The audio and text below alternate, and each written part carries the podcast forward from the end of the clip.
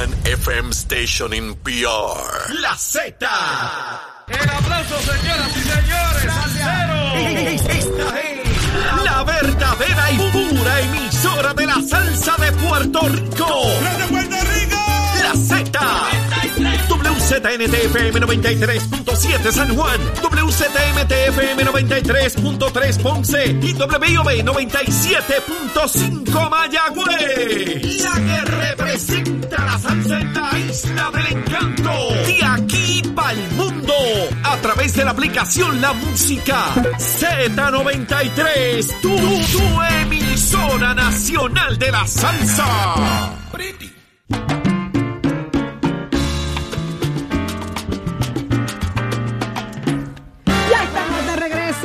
Nación Z. Una nueva hora apenas comienza, repleta de información, 7 y 3 de la mañana. Y usted nos escucha a través de Z93, 93.7 en San Juan, 93.3 en Ponce y 97.5 en Mayagüez. El cumpleañero de hoy es Jorge Suárez. Muchísimas gracias, Saudi Rivera. Esta candelita ahí. Sí, sí, llegué, Ay, llegué a los eh. 46.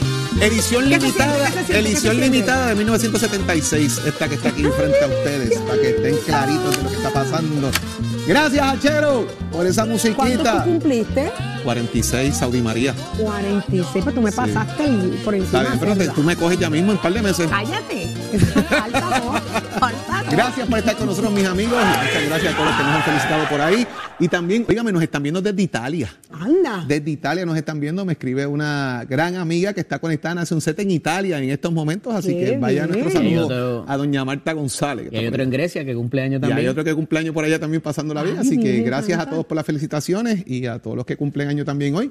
Igual, pásenla bien. Qué Eddie López. increíble, ¿verdad? Buenos días. Así es, buenos días, una nueva hora que comienza miércoles 24 de agosto del año 2022. Eh, lo que Jorge no nos ha dicho es que tiene una camisa chulonga por ahí pendiente, eh, semi chulonga, semi chulonga, eh, no, no del todo porque él es un poco más clásico, pero este, estamos muy contentos Les de que... conta- de les que contaré puede- ahorita. Ciertamente, ciertamente. Ay, ay, ay, ay, ay. Levántate que el despertador te está velando y te agarra el tapón, Saudi Rivera.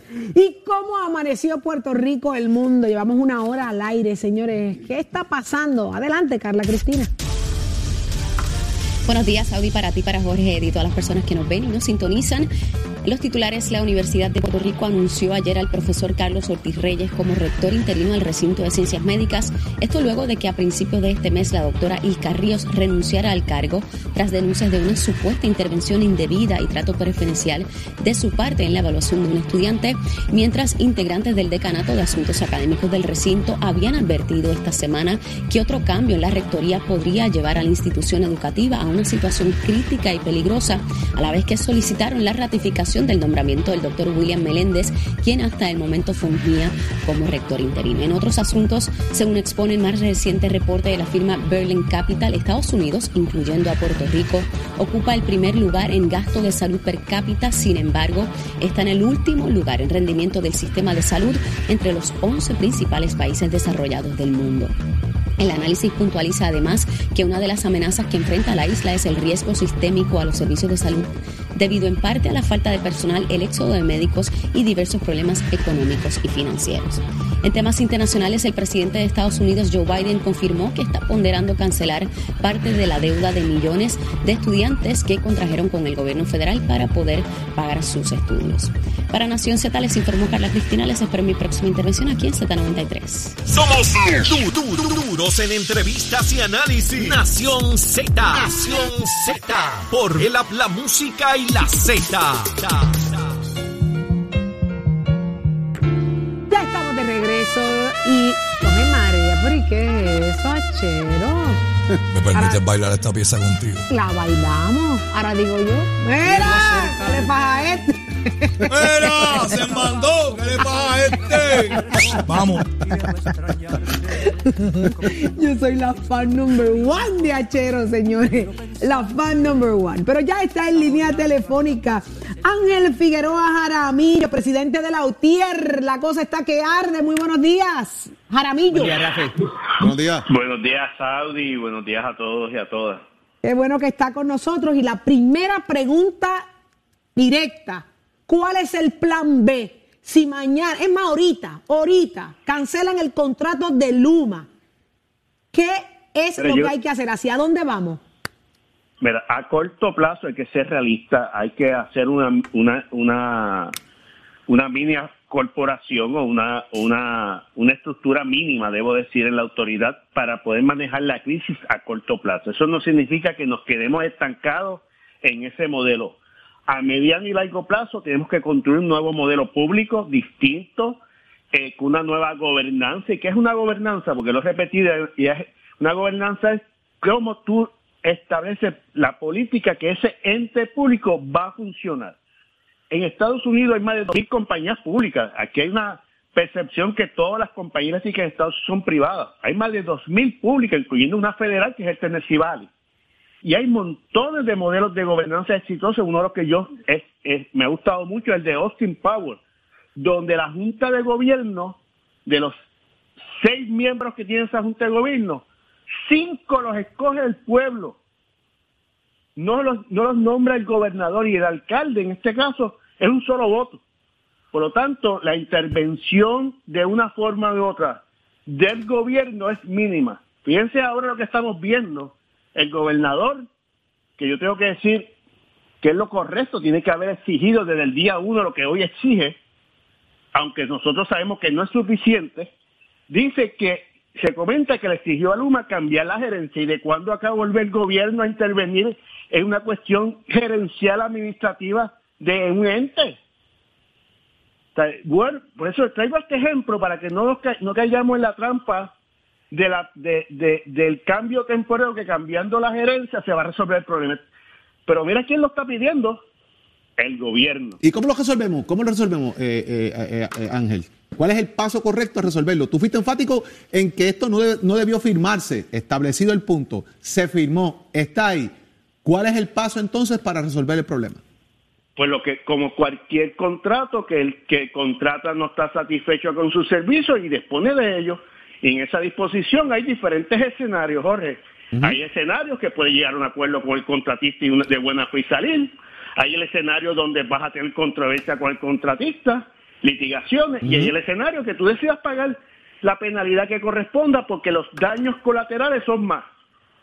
Fíjate que ahora se habla por primera vez de cuántos...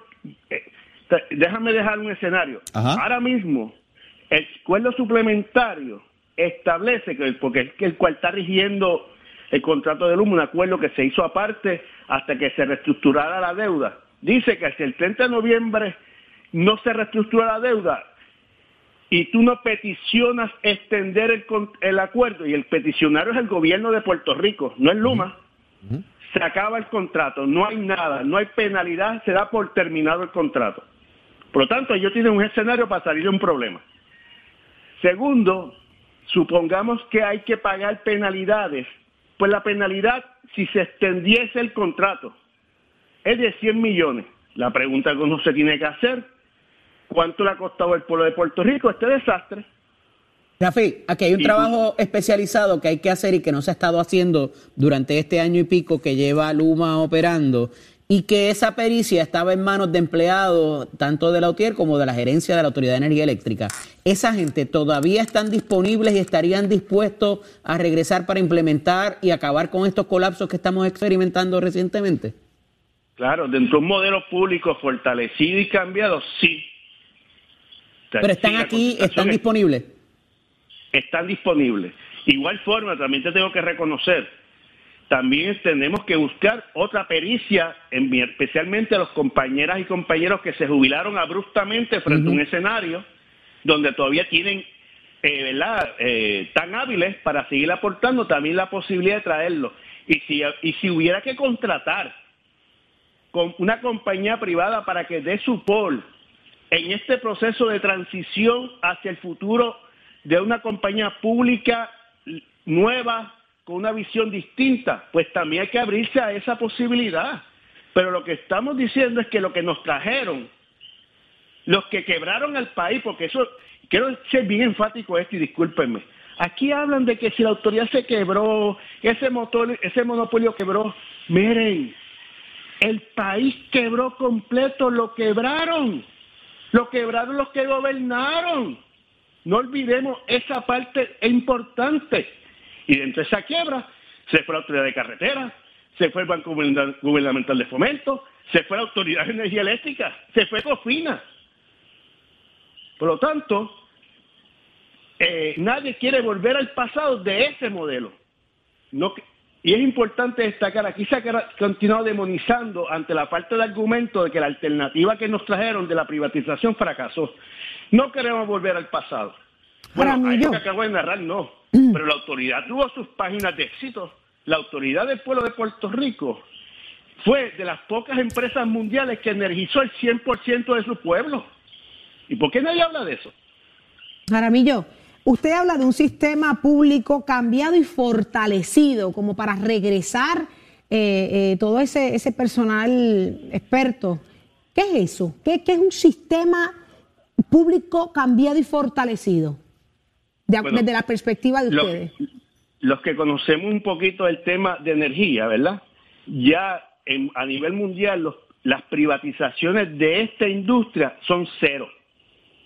Inclusive Francia hace dos meses y medio acaba de anunciar que va a comenzar una nacionalización del sector privado de la energía al público. ¿Por qué?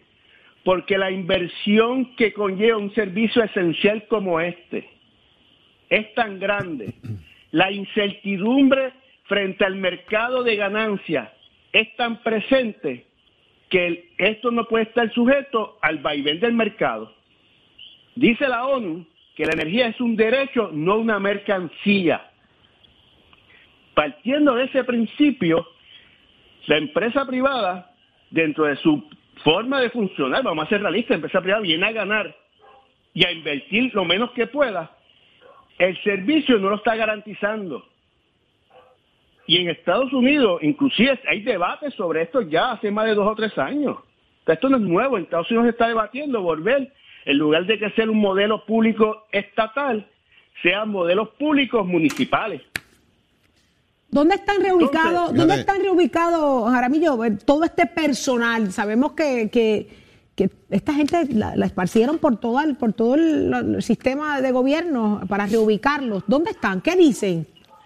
En 160 y pico de agencias de gobierno, tan absurdo en agencias de gobierno que los compañeros me dicen que su conocimiento experto se puede desarrollar, a pesar que te tengo que decirte esto, yo me he encontrado muchos jefes de agencias que hemos tenido la comunicación y la confianza, y tú sabes que me han dicho, de los mejores recursos que yo he tenido son los compañeros que movilizaron de autoridad.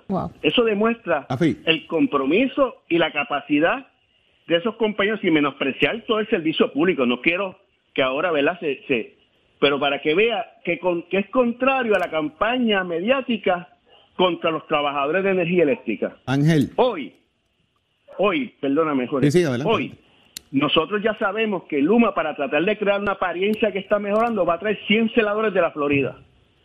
100 celadores de la Florida. Eso es lo, para los que... Para, los que ven, miran esto desde el punto de vista del derecho, si tú estás trayendo 100 celadores, que tú no estás cumpliendo con lo que estás diciendo que tenía. Pero ¿sabes cuánto nos va a costar esos celadores? Y bueno por ellos, porque son sus derechos. Admitieron, que, admitieron que tienen menos gente ya, de hecho. Que no tienen ni los 3.000 y, te, y te hago la siguiente pregunta. El secretario del PNP y senador Carmelo Ríos dijo aquí en Nación Z hace eh, algunos días atrás, ¿para dónde vamos a volver? ¿Para Figueroa Jaramillo? Esa fue la expresión que hizo eh, Carmelo Ríos aquí. Yo creo que es una expresión que yo muy pocas veces reacciono, pero como la he escuchado mucho ahí, tengo que comentar lo siguiente Figueroa Jaramillo nombra a los directores ejecutivos o nombró a los directores ejecutivos. Figueroa Jaramillo nombró la Junta de Gobierno o legisló para establecer política pública. O Figueroa Jaramillo firmó el prospecto de bonus para endeudar la autoridad. Es una pregunta que el radio escucha debe contestarse. La contestación es que no. él me está adjudicando para tratar de desviar su irresponsabilidad un poder y una responsable que yo nunca he tenido porque la nunca ha administrado la autoridad ni la administrará. Rafi, el tiempo te dio la razón con lo que habías dicho cuando se firmado el que no se debió haber firmado el contrato. Lamentablemente, una de las cosas que uno debe, uno repite, ¿verdad? Porque uno no quisiera que este, el país esté sufriendo lo que está sufriendo hoy, donde no se trata solamente de la situación económica, de desarrollo, si viene en comercio o no, si se trata del problema emocional que está viviendo nuestro pueblo, donde una madre soltera llega a su casa y no tiene con qué cocinar, no tiene con qué estudiar, o un, familiar como que tengo yo, está en intensivo y no preocupado si se va la luz y ese hospital está preparado. Esa, preocupación que nos está quitando la paz emocional vale más que los 100 millones que, sale, que cuesta salir de Luma. Si fuera esa cantidad, déjame aclararlo también. Jaramillo, José Ortiz está sonando como pudiera ser una de las personas que entre a arreglar la cosa. ¿Qué fue José Ortiz en el proceso de transición y en el proceso de la, privatización? yo no sé si eso es una bola de humo por las implicaciones que pueda tener legales y el que una persona que firmó un contrato, participó en la confección del contrato y escogió, debo decir, a esta persona tiene, eh, éticamente puede estar en una función de esa índole. No tengo, se lo dejo a los abogados. Segundo, José Ortiz fue que en el 2011 emitió más de 4 mil millones de deuda a la autoridad como presidente de la Junta de Gobierno. No fue Jaramillo, fue José Ortiz, junto a varios, junto a Pérez Canaval, Jerome Garfer, ¿recuerdan esos nombres? Claro. Javi, ¿cuán cerca, ¿cuán cerca estamos de reestructurar la deuda? Eh, vemos que siguen dando plazos adicionales para reestructurar la deuda. ¿Y qué va a pasar con el tema de los jubilados, particularmente con los retiros, las pensiones de los empleados de la Autoridad de Energía Eléctrica? Déjame, terminar la... sí, que me interesa escuchar eso también. Y José Ortiz también es parte del desastre de Luma. José Ortiz fue parte de que había, se, dejó abandonada la generación del país, que no sé, gracias a que llegó José Ortiz, lo tengo que decir, porque podemos tener diferencia, pero hay que, reconocer los aciertos. no hemos tenido en un año problemas por averías, máquinas dañadas fuera de servicio, sino las que están dañadas porque Luma, con su desastre, ha tenido consecuencias. Sobre lo otro, obviamente, tengo que decirte que yo tengo una limitación de hablar del proceso de reestructuración porque soy parte de esto y bajo el acuerdo de confidencialidad. Sin embargo, en la Cámara de Representantes y el Senado y el gobernador de Puerto Rico tiene la responsabilidad de aprobar legislación. Por cierto, el gobernador vetó un proyecto que nosotros preparamos, que fue aprobado en Cámara y Senado, que garantizaba y evitaba tocar las pensiones presentes y futuras, aumentar la, aumentar la factura para pagar deuda, y todo bajo unas premisas legales, no es por capricho. no es que yo quise sentarme, sino sostenida en derecho y en economía, porque hicimos, participaron muchos, debo decir, y el gobernador lo vetó. Ahora, la Junta está por la libre, la Junta mañana puede llegar a un acuerdo con una de las partes y someter un plan de ajuste de la deuda donde le imponga aumento al, al pueblo de Puerto Rico para pagar una deuda que no está garantizada, que no hay obligación de pagar. ¿Le escucharon eso? Eso se llama un bono no asegurado. Ese bonista compró ese bono. Primero se paga las operaciones de la autoridad y entre las operaciones están los derechos de los trabajadores. Segundo, escuchen bien, se paga el sistema de pensiones. Y si sobra dinero, se paga los bonos. Okay. ¿Cuán cerca pudiéramos estar? Eso, eso no lo puedes decir de esa reestructuración. Mira, desconozco porque aquí se están dando muchos diálogos en cuartos oscuros, como pasó en el 2017, que después que estuvimos participando nos excluyeron y salieron con un acuerdo que es cierto, el que el gobernador eh, canceló hace unos meses atrás, muy acertadamente. O sea, por lo tanto, no te puedo, aunque estoy limitado totalmente a hablar del proceso, también tengo que reconocerte que estamos un tacto a ciega de cómo está fluyendo el proceso en otras partes de los que tienen interés. Recuerden que aquí no solamente la UTIEL tiene, es parte del proceso ni el sistema de retiro, también está los, el comité de, acreedores no asegurados, está los bonistas, estos, los funeral lenders, hay otros sectores que, que, están, que están envueltos en esto. Y por lo tanto, primero, volviendo y repitiendo, no puedo hablar de ellos por las disposiciones de confidencialidad que estoy sujeto, también tengo que señalar que, todo esto se está dando en una situación extremadamente rara, en cuarto oscuro, y que tiene un efecto a futuro es importante esto, lo que sacó en la deuda de hoy Claro. tiene un efecto por 40 años y puede impactar los, los, los recaudos del gobierno central.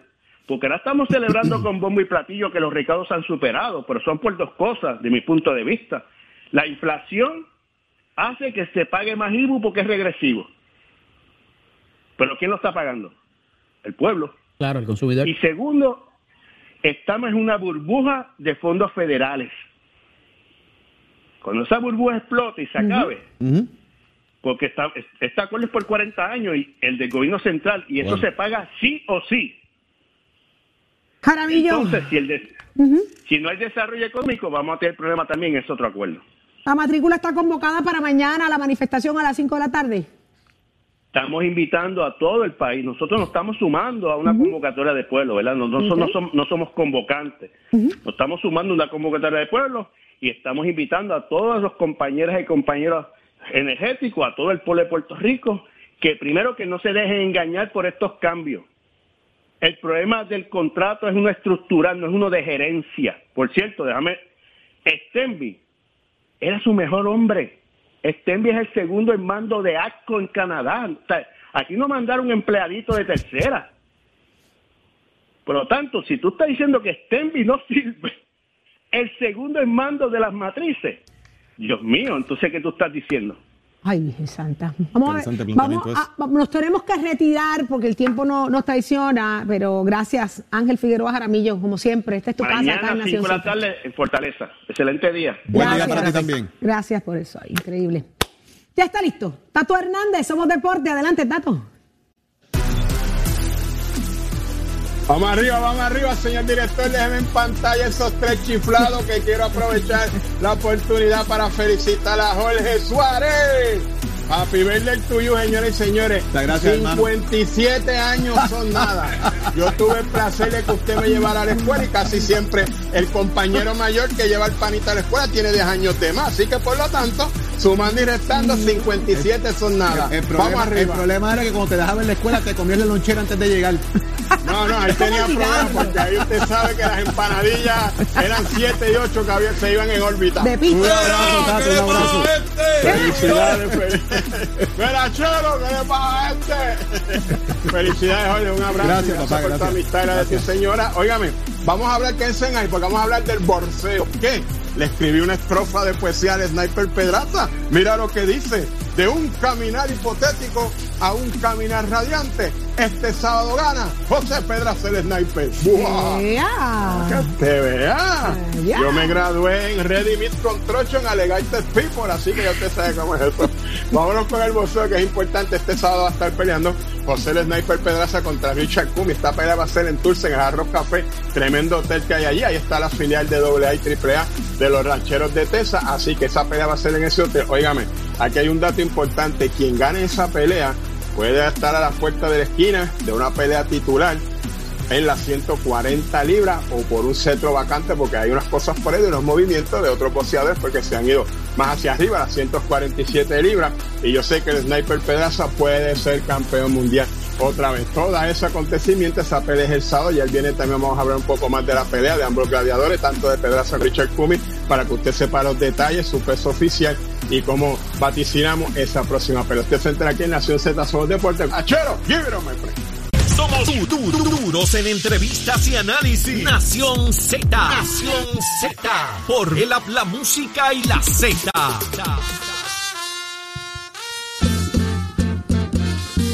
Míralo ahí, míralo ahí. pero lo tiene, ¿eh? 57 primaveras. Las que cumple Jorge hoy, eso dijo Tato Hernández. Y entonces, y tú le haces caso, no me hagas hablar, que sales perdiendo. Ahí me tiene bajo amenaza. No y me como, hagas hablar, que y como yo no aguanto amenaza, está diciendo que a mí me inscribieron tarde, que por eso aparezco con Sí, 45. sí, sí, sí, sí. Aparece con 45 por eso. Pregúntale a Díaz después para que usted vea. Ay, ay, ay, ay, ay. El trámite ese de llegar de, un lado a otro, pues tardó. Pero vamos, vamos. Sí, La, quinta curva. Nah, doña Dale. Aurea, doña Aurea sabe que yo la quiero mucho y que ella bregó con ese tema. Bueno, mis amigos, seguimos acá con ustedes. Vamos a hablar un tanto de temas legales, como todos los miércoles nos acompaña el licenciado Jorge Molina. Buenos días, licenciado. Muy buenos días, Jorge, y felicidades en tu día. Muchas gracias, muchas gracias por, ese, por esos buenos deseos. Licenciado, expropiación forzosa. ¿Qué es eso? Pues expropiación forzosa es el derecho que tiene el gobierno, el Estado, para reclamar propiedad privada de personas después que sean para uso público o algún tipo de fin público. Este tipo, este tipo de proceso es un proceso en el cual el Estado, eh, utilizando pues la capacidad que tiene, decide que una propiedad de una persona privada es necesaria para algún tipo de fin público. Eh, los requisitos para esto es que sea para algún tipo de eh, bien social, para construir carreteras, escuelas, ese tipo de cosas. También puede ser considerado un fin público propiedades abandonadas, propiedades que están consideradas estorbos públicos, pues el gobierno tiene un derecho de expropiarlas. Licenciado, usted menciona que esto es un derecho, un poder que tiene el Estado. Sí. ¿Ese poder es ilimitado? No, es ilimitado. El, derecho a la vivienda es, pues, obviamente un derecho constitucional fundamental que tienen las personas. Por ende, para que el gobierno pueda expropiar legalmente una propiedad privada, tiene que cumplir con los siguientes tres requisitos. El primero, ya lo discutimos, tiene que ser para un fin público. El segundo es que tiene que entregar una justa compensación por el terreno que está expropiando. Y tercero, tiene que llevar a cabo el proceso establecido en ley. Esos efectos, precisamente, y lo interrumpa, de una justa compensación, ¿quién determina o cómo se estipula lo que debe ser una justa compensación a la hora de hacer la expropiación? La justa compensación, en, primer, en primera instancia, la determina el demandante, el gobierno, la persona que va a expropiar. Esta justa compensación debe estar, este, o se toma en consideración el valor en el mercado de la propiedad. Sin embargo, no significa que la compensación que le van a dar va a ser el valor en el mercado. Se toman diferentes factores, pero al final del día la justa compensación solamente tiene que ser propiamente justa, no tiene que ser el valor en el mercado.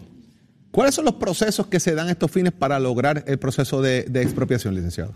El proceso legal, el proceso ordinario, se hace a través de una demanda, se, notifica a esas personas eh, perjudicadas, ellos tienen 20 días para contestar y después de esto es que el proceso básicamente se le lleva al tribunal, el tribunal eh, emite sentencia o la parte demandante antes de emitir sentencia solicita lo que sea una declaración de adquisición y desde ese momento en adelante ya la propiedad le pertenece al gobierno o a la agencia, a la determinada agencia. También un proceso sumario, ¿correcto? Sí.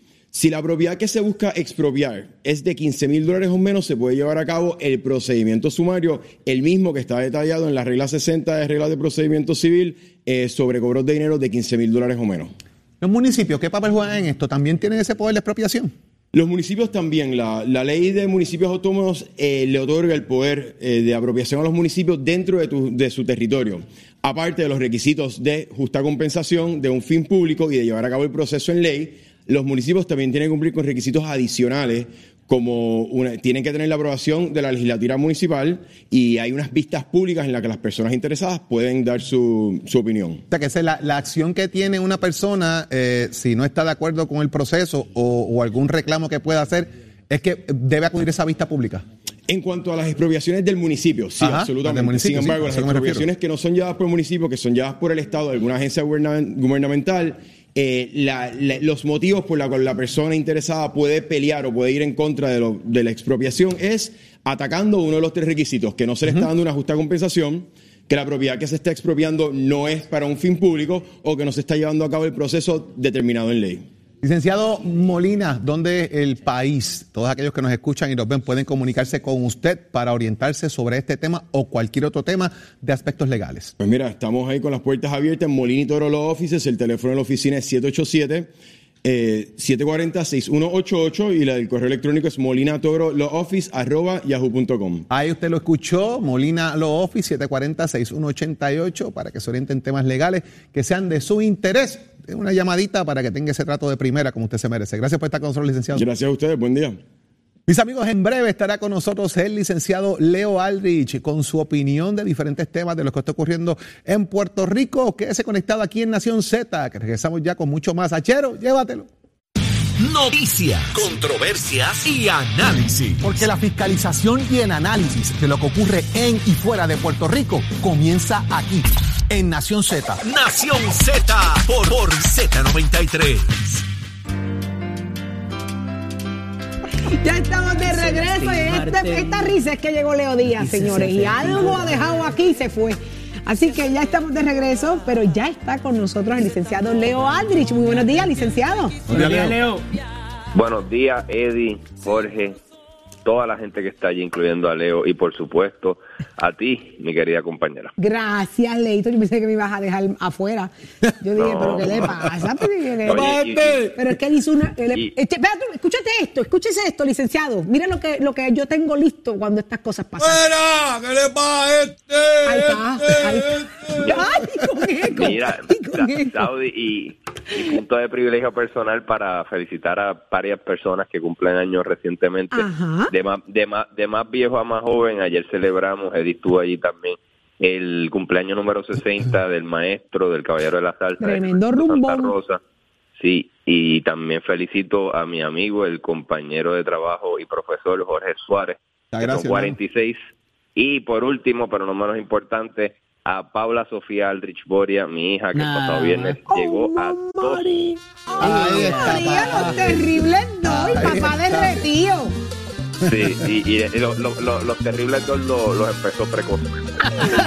Porque no me quiero imaginar lo que viene en esos tres que son Candela. los que de verdad dan candela. Leo, gracias candela. por las felicitaciones. E igual felicitaciones a, a tu hija que está ahí en el borde de ser Leo y Virgo, papá. Ahí, en el borderline. Ay, ay, ay, ay, ay. Paulita. Pues lo que sí es que es de Leo. Es De- de Leo es, del de. Leo es, sí. Es, es de Leo porque las nenas son de papi. Las nenas son de papi. Perdón con, la- con tu esposa, pero yo tengo, Eso es verdad, pero es así. Es así. yo tengo dos. Licenciado, mi paciencia se está acabando. Eso dijo, me pueden quitar la música de cumpleaños, porque esto es. El gobernador no tiene este? paciencia y Achero celebrando los cumpleaños del país entero. Eh, licenciado, ¿qué denota? ¿Qué, qué? Y vamos a hablar un poco también del body language, ¿verdad? Del gobernador, más allá de la cita. Eh, eh, lo vimos como tratando de proyectar una imagen molesta, decidida, determinante. Tengo coraje, miren mi cara, miren mi cara, tengo, estoy molesto. ¿Es convincente Saudi. a estas alturas lo que, lo que estamos viendo? Pues creo que tiene que ver un poco con lo que hablábamos ayer y que tú específicamente decías que no se proyectaba de parte del mandatario una indignación real, no se proyectaba que estaba sintonizado con los, ¿verdad? Con, lo- con el malestar generalizado que hay en el país y que parecía divorciado de la realidad diaria de los puertorriqueños. Creo que algún tipo de asesoría eh, o él mismo se habrá dado cuenta, una, una epifanía, que, mm, oye, yo no puedo seguir conduciéndome como business as usual porque no lo es, porque las cosas no están como como para, como decía Eddie, como para... El horno para galletitas. Eh, Eso, eso. Y, y creo que ante esa realidad de que nota ese descontento se tiene que proyectar de manera más firme y más fuerte, sea porque él se haya convencido de que se le acabó en efecto la paciencia, sea porque tiene que, por cuestiones de imagen, eh, proyectar eso, porque había una carencia de esa firmeza y de ese liderato, o sea, porque siente los rafagazos que vienen internos en su propio PNP de una comisionada residente que con lenguaje contundente y sin vacilaciones dice, eh, Luma no sirve, se tiene que cancelar el contrato, cuál va a ser la excusa de hoy, cuál es la, libretita de excusa, cuál es el libreto de excusa. Eh, cuando tienes esos flancos abiertos, por un lado el pueblo de Puerto Rico y su indignación generalizada, por otro lado el flanco político interno de la comisionada residente diciendo que Luma no sirve y que se debería cancelar el contrato, pues realmente estás en una posición en precario y creo que el gobernador tuvo que cambiar el- la música que estaba tocando para poder por lo menos aguantar y, mitigar el daño político y de imagen que se ha hecho. Y funciona esa percepción, fu- funciona esa proyección, debo decir. La gente percibe y, y le causa algún efecto a la gente verlo de esa manera. Yo pienso que más allá de lo que diga, va a ser importante lo que haga, ¿verdad? La fiscalización que ha la fiscalización que ha prometido si en efecto se va a dar, porque uno puede a mí me, me molesta personalmente el discurso que muchos funcionarios de Luma y muchos funcionarios del gobierno han tomado, que es decir, sí, yo también estoy indignado, sí, a mí también me causa inconformidad el servicio, pero es que ustedes no son eh, jugadores pasivos en esto, ustedes tienen un rol activo, no es que no están sentados en las gradas a ver qué pasa, ustedes son los jugadores del partido, ustedes pueden pedir mayor flexibilidad, mayor fiscalización mediante legislación, mediante investigación, mediante eh, solicitud de documentos, mediante algo tan sencillo como quiero una reunión en la fortaleza con el mandamás de la corporación para que me rinda cuentas a mí como máximo mandatario del país. Eso todo está dentro de la amalgama de posibilidades a disposición del gobernador y de los diferentes actores. O sea que ningún actor en esta en este drama, entiéndase gobernador, entiéndase legisladores, entiéndase funcionarios de agencias, eh, secretarios de agencias, que no vengan con el cuento de yo también sufro las consecuencias de Luma, yo también estoy insatisfecho. Pues qué bien, qué bien que esté insatisfecho y qué bueno que sea parte del sentir generalizado de Puerto Rico, pero no lo pusimos ahí a usted para que se sienta indignado, no lo pusimos ahí a usted para que sienta que, está insatisfecho, lo pusimos ahí para que no hubiera insatisfacción. Lo pusimos ahí para que no hubiese el servicio deficiente que hay, porque para lo otro no hacía falta poner a nadie allí. Yo he planteado el tema del plan B, ¿verdad? Lo discutimos ayer un poco, Leo, nosotros acá en el análisis, y hace unos minutos tuvimos aquí a Ángel Figueroa Jaramillo y se le hizo la pregunta, ¿cuál es el plan B? De hecho, la, aseveración también de que el secretario del Partido No Progresista y senador, portavoz alterno de esa colectividad, el senador Carmelo Ríos, eh, dijo, ¿y, para dónde vamos a volver? ¿Para donde Figueroa Jaramillo? Si se acaba el contrato. Y a eso, pues, eh, eh, Figueroa Jaramillo reaccionó aquí diciendo precisamente de que, mira, es que yo no soy el que dirige la autoridad, yo no soy el que firma el contrato, la UTIEL no es el que hace X, hace Y, hace Z. Y comienza obviamente el tema de cómo introducir el debate político de adjudicación de culpas o responsabilidades más allá de lo que puede ocurrir mañana dentro de una manifestación que algunos, pues obviamente, eh, y que con todo el derecho a hacerlo, pudiesen o no participar de ella y escalarla, darle un matiz político. ¿Se tornará esto finalmente un matiz totalmente político, Leo? Bueno, va a haber ese elemento siempre, siempre que haya una manifestación en contra de, del gobierno o de una política pública del gobierno, por supuesto que siempre, por definición, tiene que tener un matiz político porque se está yendo en contra de, de una política pública o de, o de una ejecución del parte del gobierno. Así que eso no, no me preocupa tanto. Lo que sí me preocupa más es que haya personas, bandos en, esta, en este debate, que asuman posturas basadas en el fanatismo realmente, en una cuestión ideológica, porque es, yo pienso que la privatización es mejor y por ende voy a defender a cualquier privatizador aunque sea malo. O en el otro extremo, yo voy a defender eh, la energía eléctrica bajo prepa y cualquiera que venga, no importa si son lo mejor del mundo enviado por Dios, yo voy a estar en contra porque creo filosóficamente, ideológicamente, en que tiene que ser del Estado. Y yo pienso que hay unos grupos en cada bando de esos, pero son grupos minúsculos. Me parece a mí que el puertorriqueño eh, en general, ¿verdad? Eh, en promedio, lo que quiere es un análisis práctico y, de resultados. hay luz, hay luz frecuentemente, hay pocos apagones, los, los pocos apagones que hay duran poco tiempo eh, esos apagones, si necesito comunicarme con el proveedor, me comunico rápido, eh, la luz, el costo es razonable dentro de lo que pasa a nivel mundial. Esas son las preguntas que yo creo que se hace el puertorriqueño todos los meses cuando le llega el bill y todos los, todos los días cuando se le va la luz.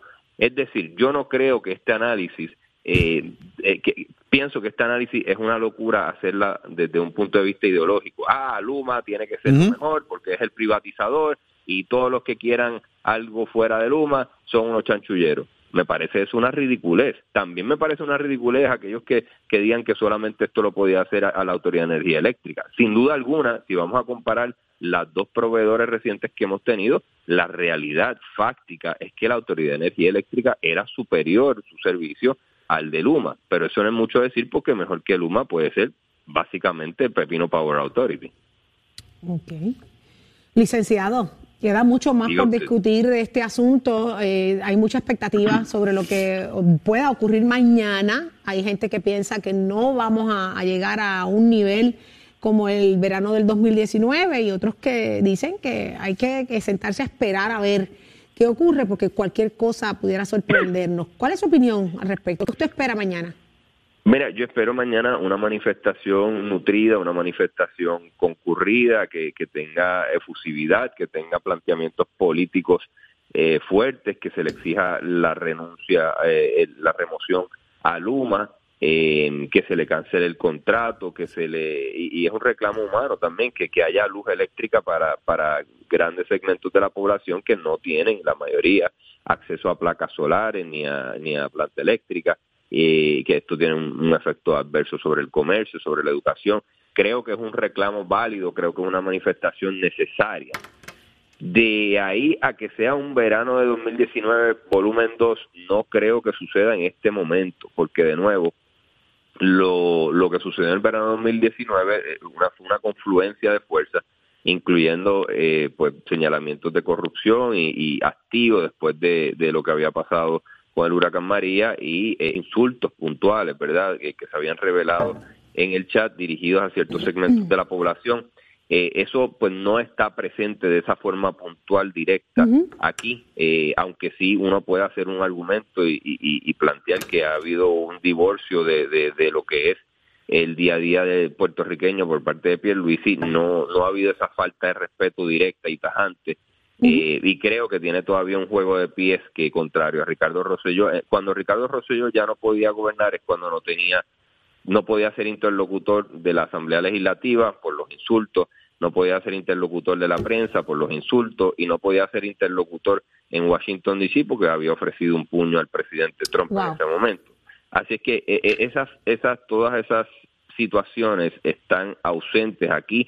Yo no creo que este sea un feliz momento para Pedro Pierluisi como gobernador, pero tampoco pienso que esté en un momento, en un marasmo político tan profundo, un abismo tan profundo del cual no pueda salir. Creo que hay Licenciado. unas diferencias fundamentales entre lo que está pasando ahora, que es bien importante, que es bien contundente, pero que no me parece que redundará en un verano de 2019 como tal. Esa es mi opinión, quizás me Licenciado. equivoco, pero en este momento eso es lo que veo. Yo tengo una preocupación y es que se sumen el colapso del sistema de salud, la situación en las escuelas, que se sume la situación con la seguridad del país, que se sume eh, las diferentes situaciones de las que hemos venido acumulando y se convierta en el escenario perfecto para manifestarlas todas. Lo dejo ahí. Sí, Vamos a ver. Eso, eso, eso puede pasar y, y, y eso, y eso sería, ¿verdad? Mayor contundencia eh, Claro. tendría el reclamo del jueves.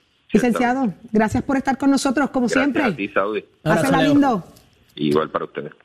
Ahí estuvo el licenciado Leo Aldrich con su análisis completo, pero ya está vía telefónica el representante que ha venido haciendo señalamientos directamente desde el contrato de Luma, porque se ha tomado el tiempo de investigar, analizar, escudriñarlo. Está con nosotros el representante Luis Raúl Torres, bienvenido.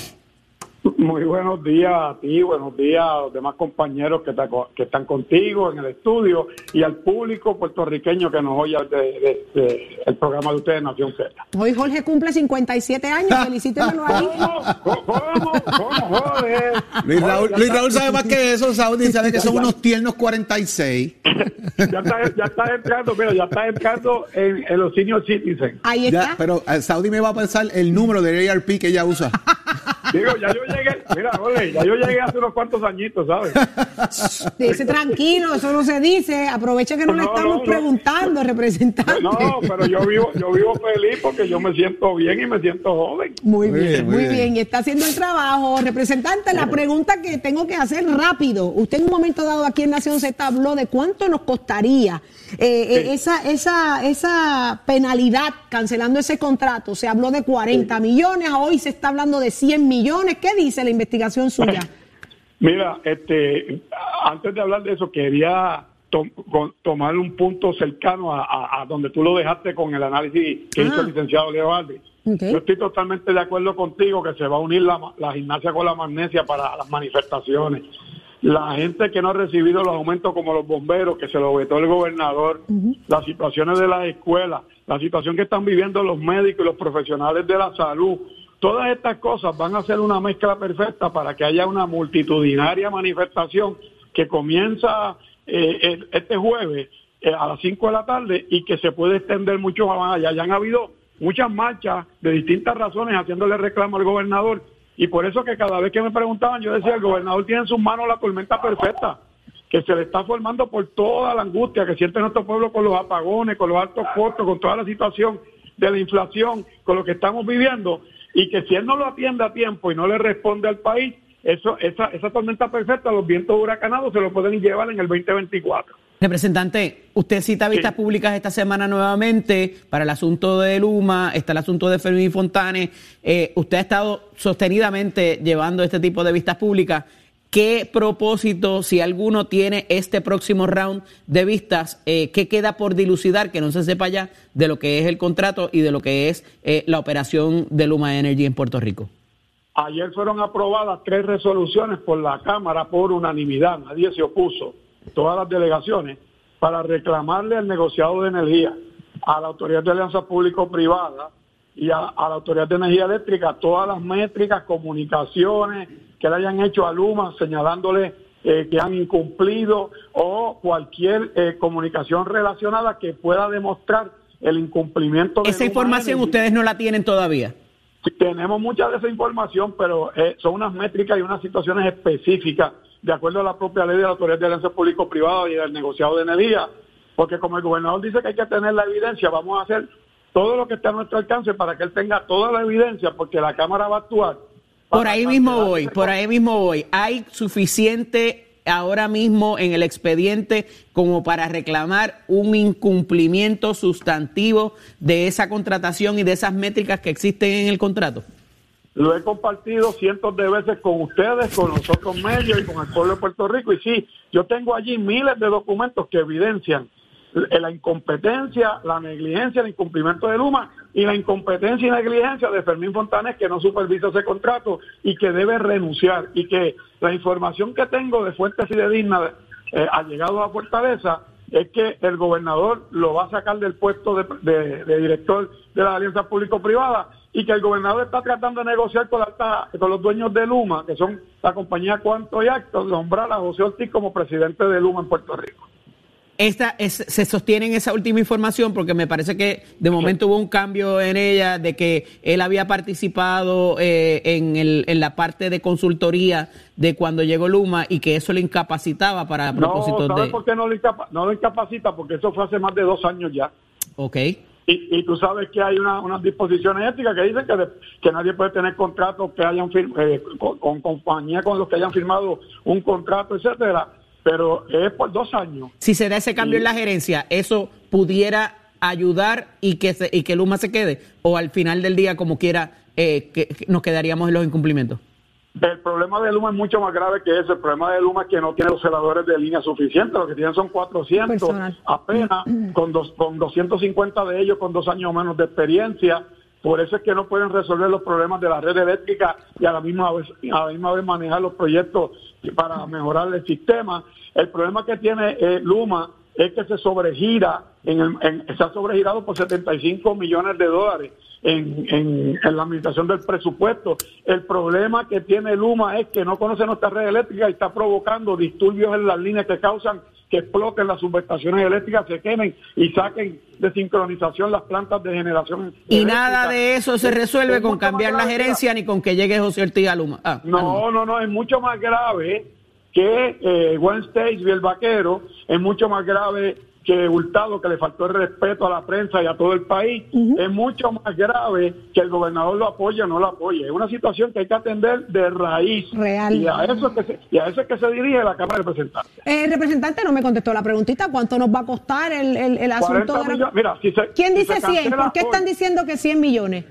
Bueno, lo que pasa es que, mira, el gobierno ha dicho 400, ha dicho 300. Metiendo miedo, metiendo miedo metiendo miedo. Mira, y yo le dije ayer a un medio y se lo digo a ustedes, si hay que pagarle 400, que se le paguen y se larguen. Peor es que nos lleven los 1.500 en los 15 años, sienta el contrato de los 15 años y que no, y que cojan la mayoría de los fondos de los 9.500 millones para los proyectos de FEMA que están incorporando compañías aquí afiliadas a Cuanta y Asco para que le den los contratos para ellos llevarse una ganancia de sobre 3.000 millones y tenemos evidencia de eso. Y que están incorporando esas compañías aquí. Y eso es peor para el pueblo de Puerto Rico porque si, se, si ellos se, van, se llevan ese dinero y no mejoran la red eléctrica adecuadamente, entonces sí que el problema que va a tener Puerto Rico es bien grave. Y por mucho tiempo, por muchos años, amarrados un contrato. Eh, representante, con esto me voy, pues ya tiempo nos traiciona. ¿Qué pito toca la Junta de Control Fiscal en este meollo? Bueno, lo que pasa es que eh, esto lo han amarrado. Esta ley que aprobó el, gobernador Ricardo Rosselló Tomás Rivera Chávez y Carlos Johnny Méndez para hacer este tipo de alianza público-privada, lo han amarrado a una petición de la Junta para supuestamente privatizar el sistema eléctrico de Puerto Rico como parte de lo que ellos alegan es la reestructuración de la deuda. Y la reestructuración de la deuda en nada tiene que ver si es privado o si es gobierno, porque no importa sea privado o sea gobierno, que si se determina que hay que pagar esa deuda, va a haber que pagarla. Y entonces eh, están mezclando la gimnasia con la magnesia para confundir al pueblo de Puerto Rico. Representante, gracias por estar con nosotros. El tiempo nos traiciona, pero queremos seguir hablándolo. Así que pendiente. Lo espero, ver, espero ver mañana a las 5 de la tarde, porque a ustedes también se les se va la energía eléctrica. lo espero ver aunque sea para cubrir lo que está pasando allí. Claro, tenemos que hacer nuestro trabajo. Cuente con eso que el pueblo de Puerto Rico no se quede en la casa llorando, porque no se puede meter uno a llorar para maternidad, hay que actuar. Que Dios bendiga al pueblo de Puerto Rico. Amén. Muchísimas gracias, representante, Luis Raúl Torres. Jorge. Ahí está, Saudi Rivera. Entonces nosotros hasta mañana a las seis, un día muy importante, pendiente a todos los detalles aquí en Nación Z. Los dejamos con Leo Díaz, Nación Z Nación. Buen día, Leo.